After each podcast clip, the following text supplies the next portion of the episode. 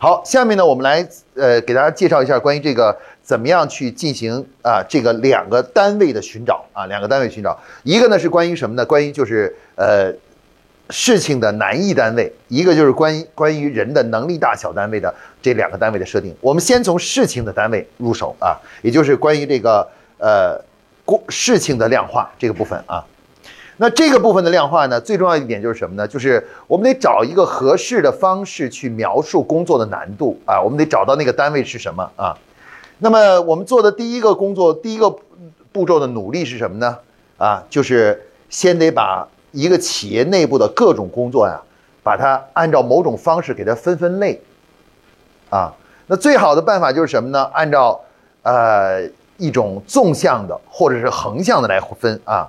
我你如果说横向分的肯定不太好分，因为人力资源部干的事儿和销售部干的事儿，你非要弄出谁更重要，这这实际上是很难弄的，你知道吧？因为人力资源部干的事儿难道就不重要吗？他招聘就不重要吗？那发工资就不重要吗？对吧？难道就是你的销售更重要一点吗？对不对？啊，其实不是这样的，每个都很重要，对吧？每个都很重要，所以横向来讲找单位不太好找，所以我们决定怎么样呢？就是纵向来找单位啊。于是呢，我们就找到了这样一个模型啊，这是在。项目管理这个理论中啊，提出的一个重要模型，它的名字叫做什么呢？叫做事件结构模型啊，事件结构模型。那这个模型呢，它是什么呢？它就是把我们一个企业或者是我们生活工作中的所有的事情呢，按照一种逻辑呢，给它分了一个层啊，分了层啊。那么这个分分层的原理是什么呢？就是从上面到下面呢，重要程度呢是在递减。啊，它的重要性呢在递减，就是越在上面的越重要，越在下面呢越不重要，知道吧？啊，就是所以它在递减啊，递减，但是呢数量呢却是在递增，啊，也就是说这里的事情啊数量很少，而这里的数量呢极大，非常大啊。所以底层的东西呢，就这个分在分布在底层的这些工作呢，是数量很大，但是单个呢意义都很小。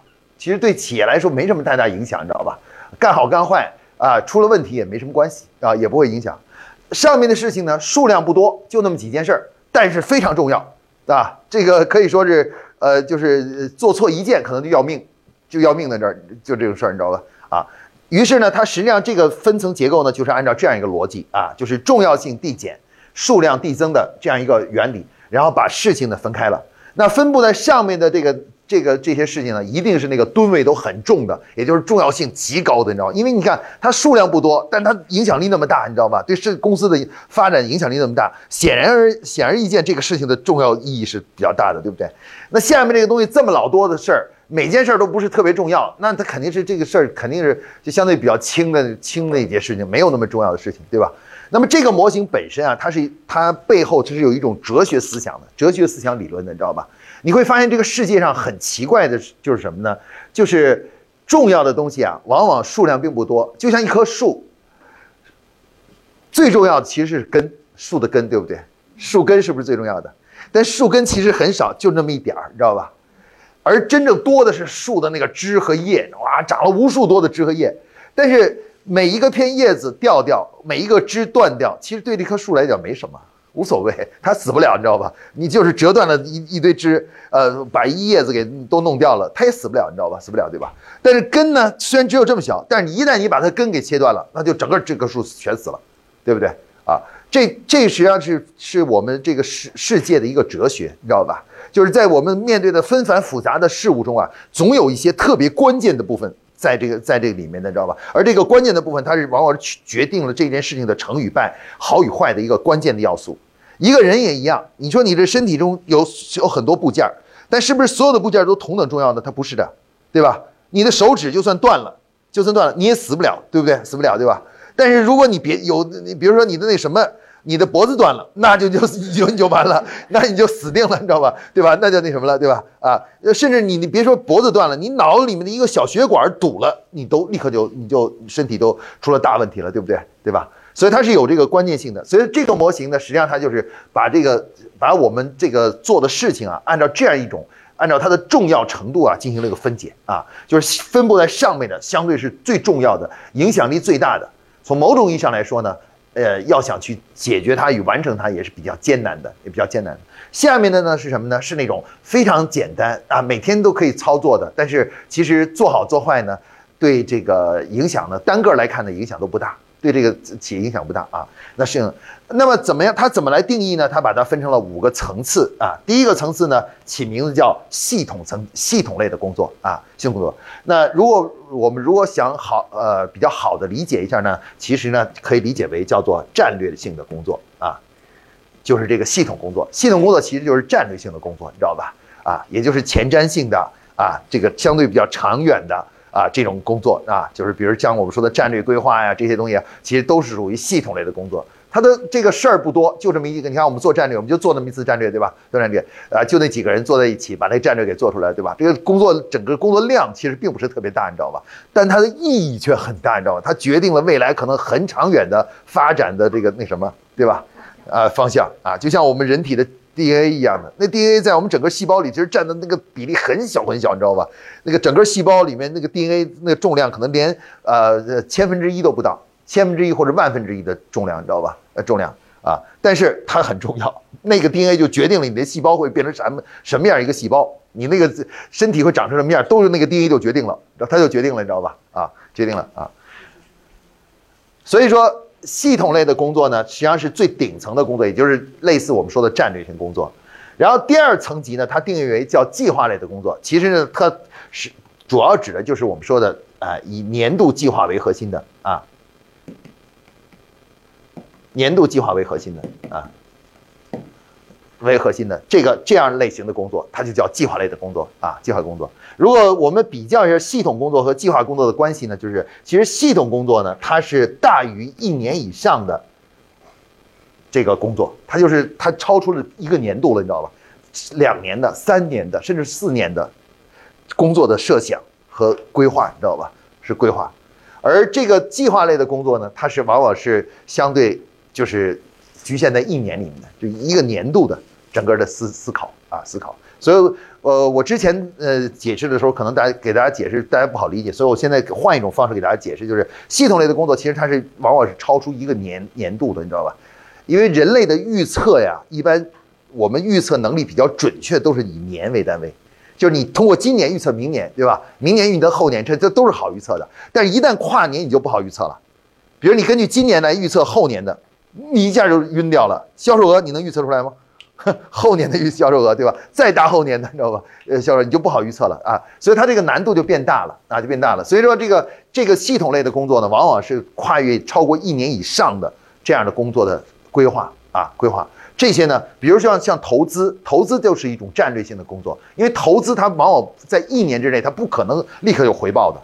大多数投资都是从要两年、三年甚至更长远的才能回报，对不对？所以这种对投资的决定实际上是一个长远的思考，它不是一个短期的思考，它不能根据就是很短的就思考一下，就是说我就要不要投资这个东西，你知道吧？往往要根据长远的计划来思考，哎，我要不要投资这件事情？所以这些都是属于这个系统的思考啊，整体思考啊，整体思考啊。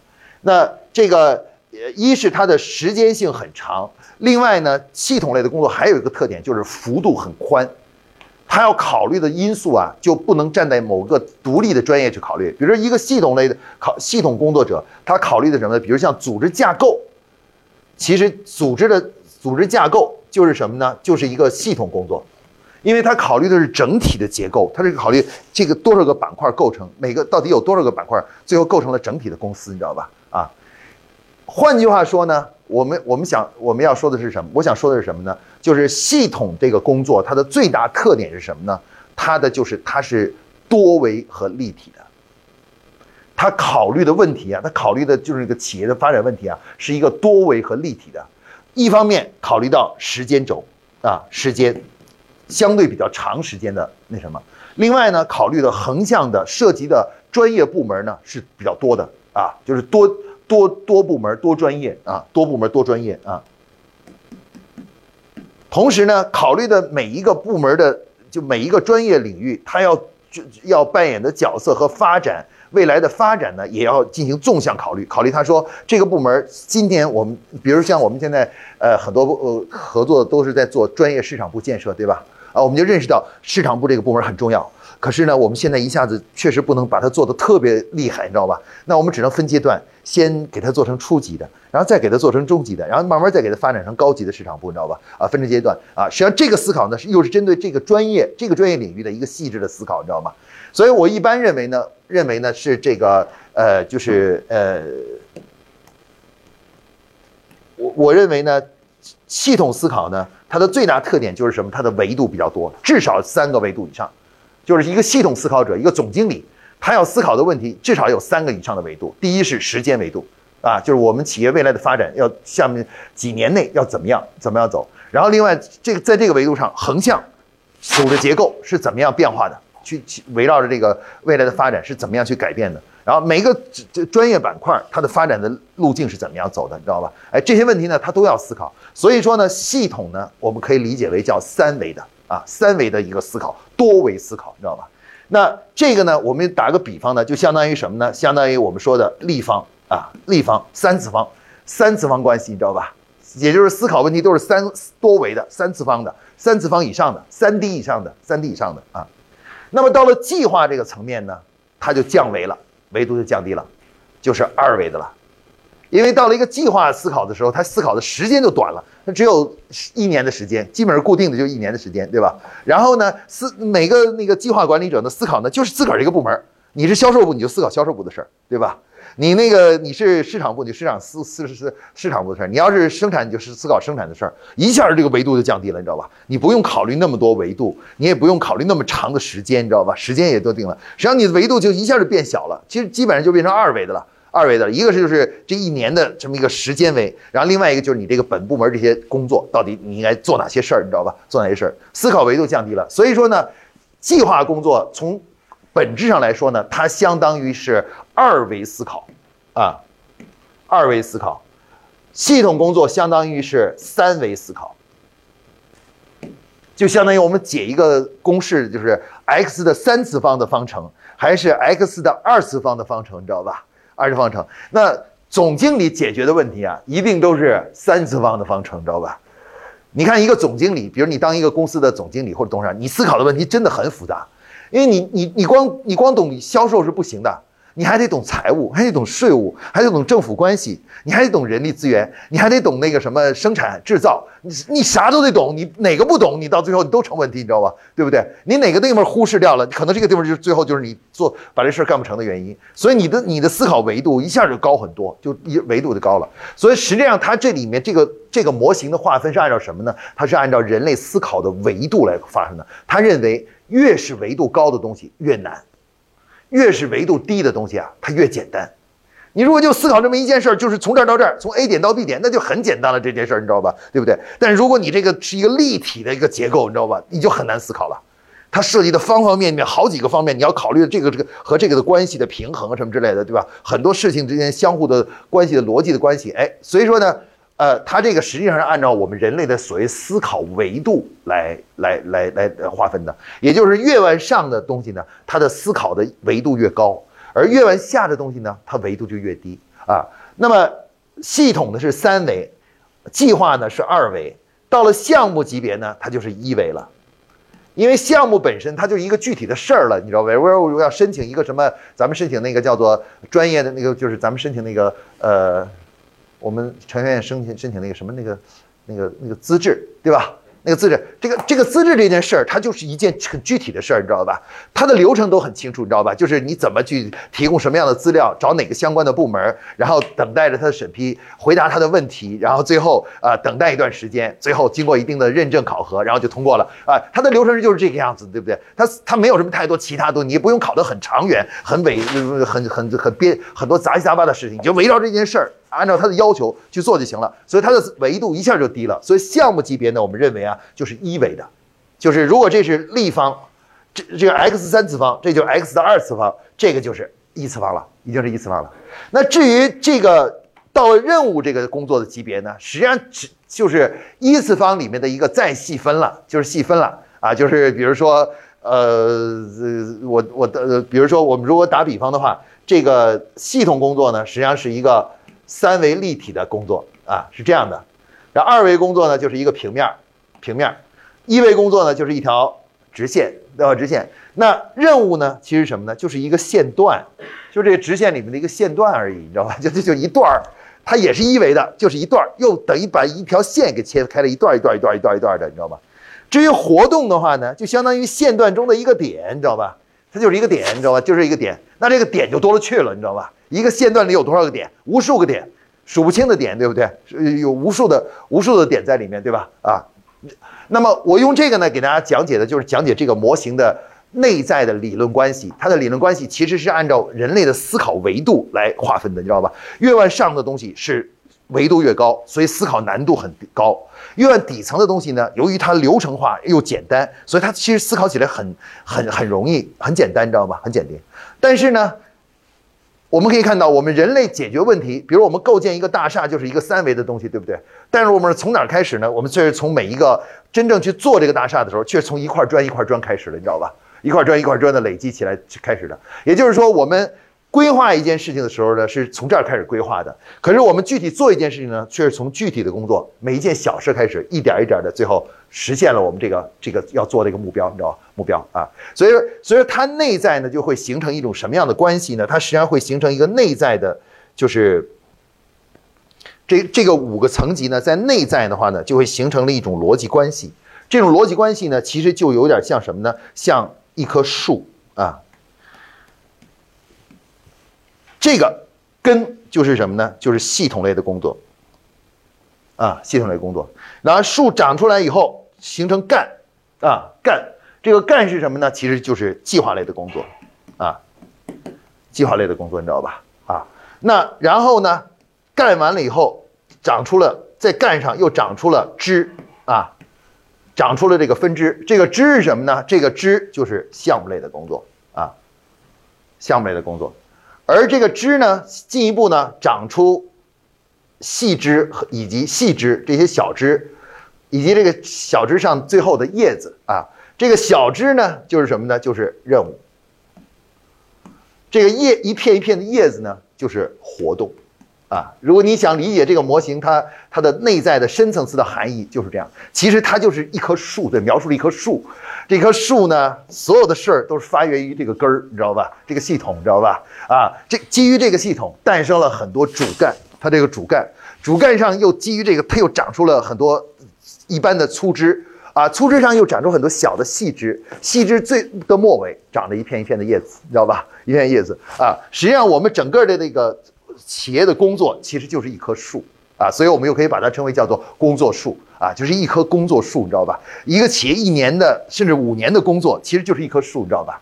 围绕着你的战略，然后制定了每年的计划啊，每年的计划里面诞生了很多很多项目，你知道吧？项目又分解成了很多很多任务，然后任务又转化成了很多很多活动，你知道吧？然后最后构成了你一年的工作，你知道吧？一年工作啊，这个模型呢，它的含义就是这个意思啊，它就是通过这个角度啊。它等于把工作给这样切分了啊，那有了这个模这个模型以后呢，就便于我们去寻找什么呢？寻找这个所谓的单位了啊，单位了。那如果我们可以看到，如果这是一棵树的话，对吧？这是根、干、枝、小枝，然后到叶这样一个逻辑关系的话，那我们选择什么哪一个部分作为我们未来工作的一个通用单位？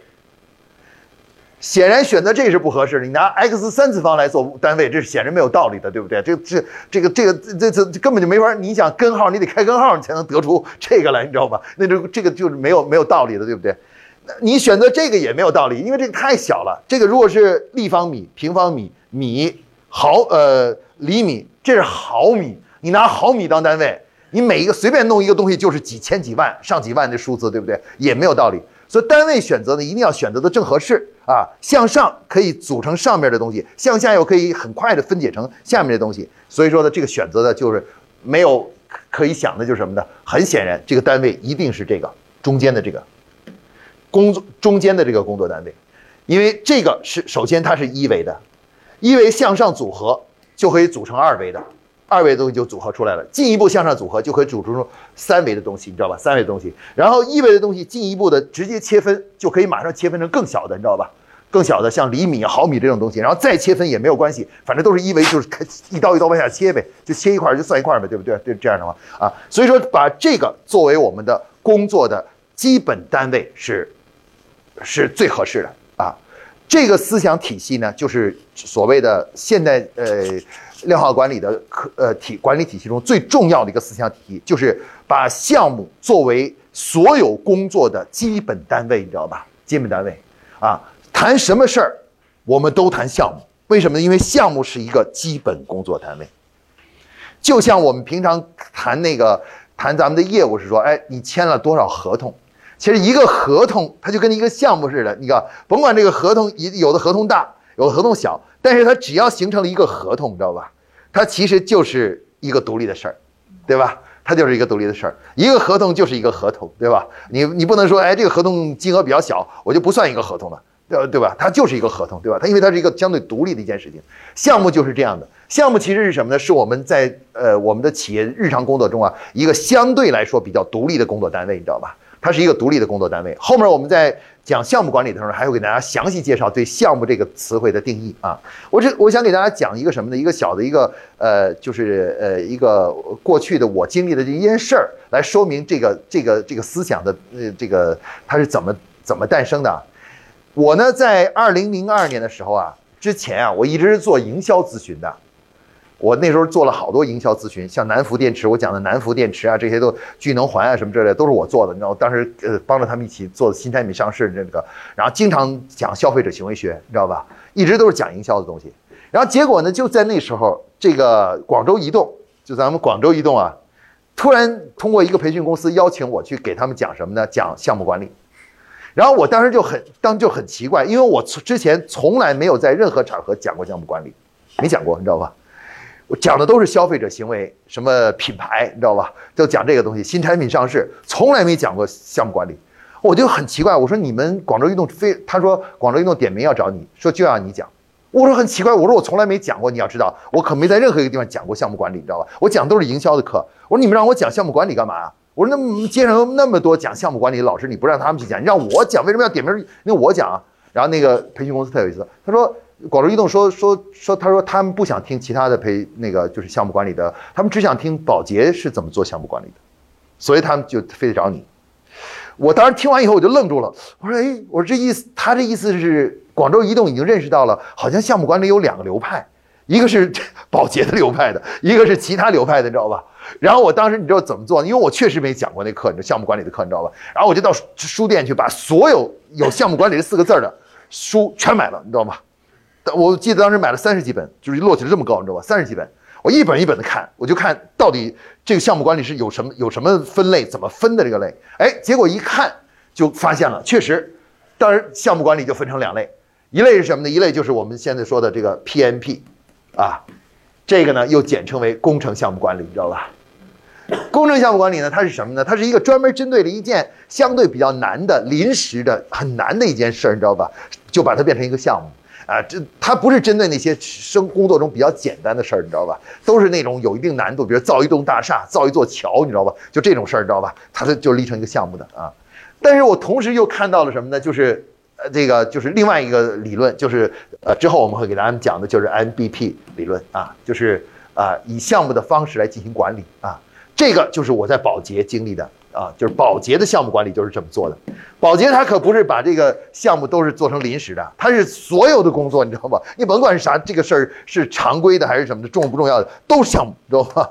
啊，都有专门的项目经理和责任人来负责这件事儿，你知道吧？啊，就是都是都是项目项目的这种模式，你知道吧？做任何一件工作都是项目项目项目项目项目，全都是项目，知道吧？然后每个项目都有项目小组，有项目经理，你知道吧？啊，都都是完全按照项目。哎，后来我才知道，原来项目管理啊是有两种模式。一种模式呢，就是这种工程项目管理，它是专门针对那种相对有一定难度的临时的工作来设计的一个一个呃方式。它比较注重里面的很多呃，比如说呃费用的测算呐、预算的估计啊等等这一些事情，你知道吧？这事情。而另外一个流派其实就是呃像保洁这样的，它是把这个项目管理啊变成了一个简化之后啊，变成了一种管理的工具。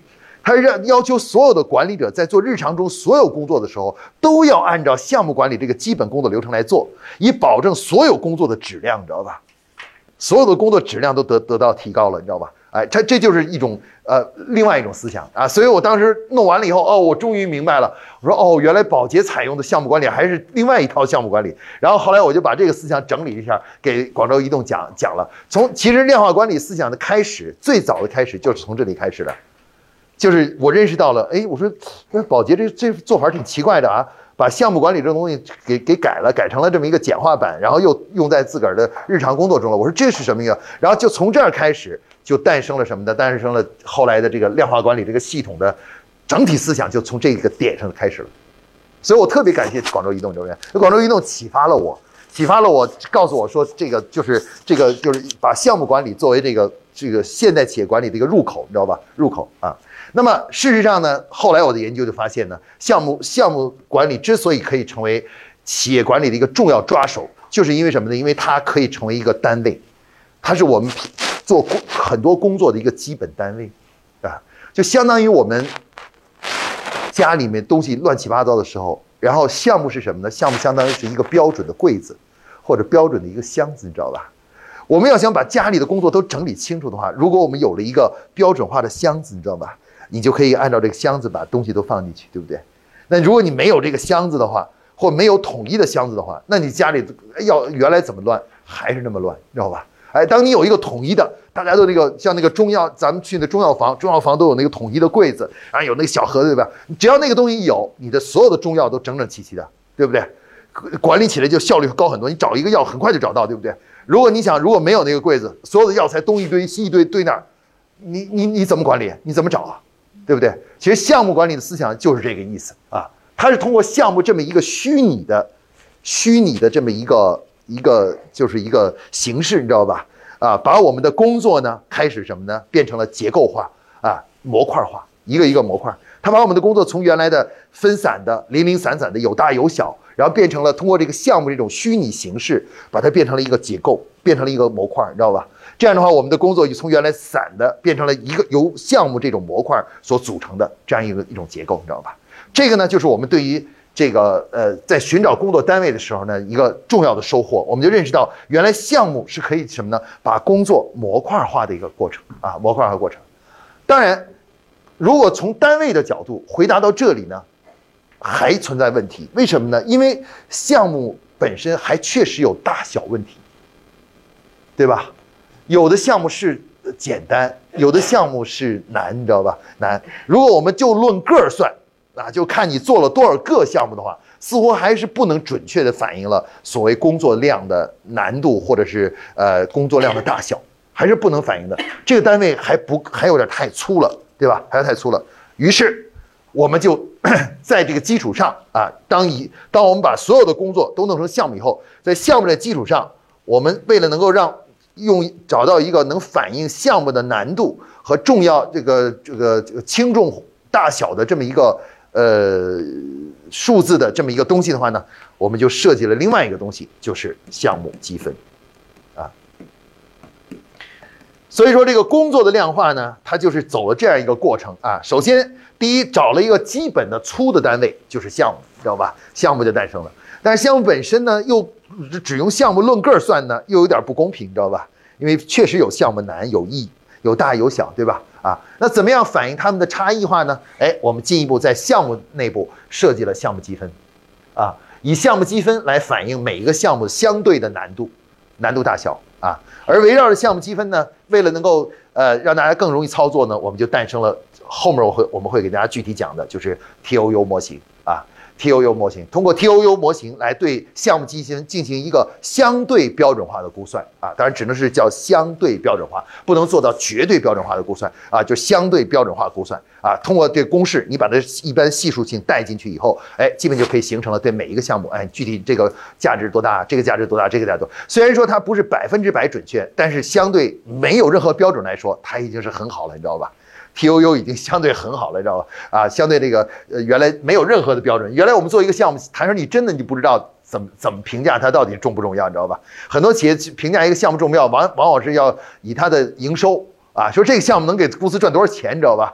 来来评价它到底有多大意义的。但是话又说回来了，很多工作里的项目它是没有钱的呀，你后端部门做的事儿哪儿能用钱来衡量啊？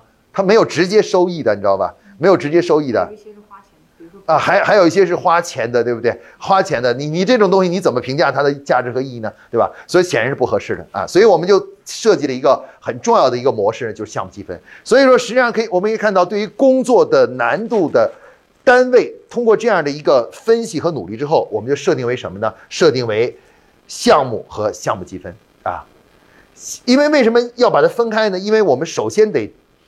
你你弄一个积分的时候，你积分前面得有一个定语啊，你是围绕着什么来测算积分的，对不对？是吧？如果我们不把这个项目确定下来，我们连积分基于什么来算积分都搞不清楚，对不对？是任务积分呢，还是项目积分，还是计划积分呢？都搞不清楚，这是肯定不行的。所以我们先要确定这个项目，然后再确定这个积分啊，积分。那这两个东西一诞生以后，好了，整个的这个。